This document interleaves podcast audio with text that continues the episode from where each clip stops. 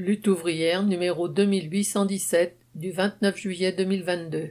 Pouvoir d'achat, il faut une vraie augmentation des salaires. Rubrique éditoriale. Petits gestes et grands profits des capitalistes. Dans les supermarchés ou à la pompe, la hausse des prix pèse de plus en plus sur les budgets des familles populaires.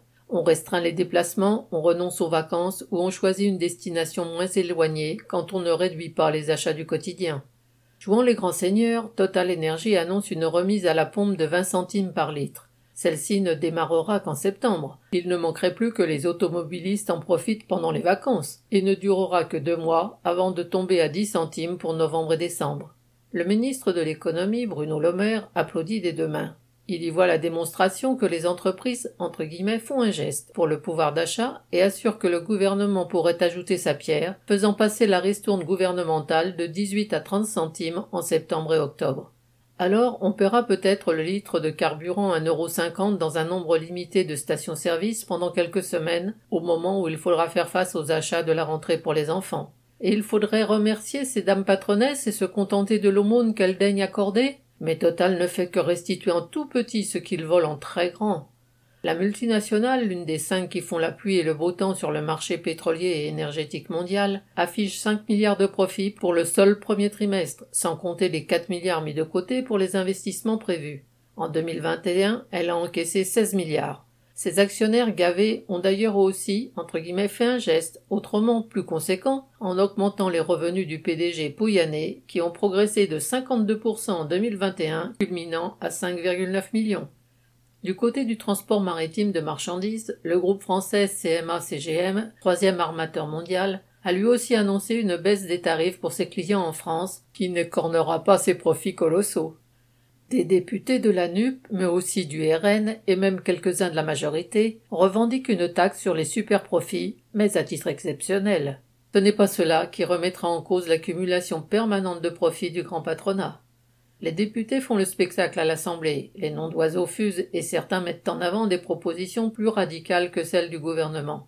Mais personne ne parle de contrôler ces grands groupes, personne ne remet en cause leur domination sur l'économie et sur toute la société.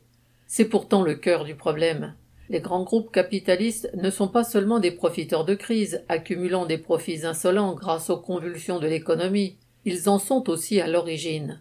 L'évolution des cours des céréales l'illustre. Après avoir grimpé en flèche, les cours du blé se sont effondrés vendredi à la bourse de Chicago suite à l'accord entre la Russie et l'Ukraine sur la circulation des bateaux ukrainiens. Les hausses ou les baisses des cours ne correspondent pas à ce qui est actuellement en stock, mais au pari des spéculateurs sur ce que sera le marché demain et sur les profits qu'ils pourront en tirer.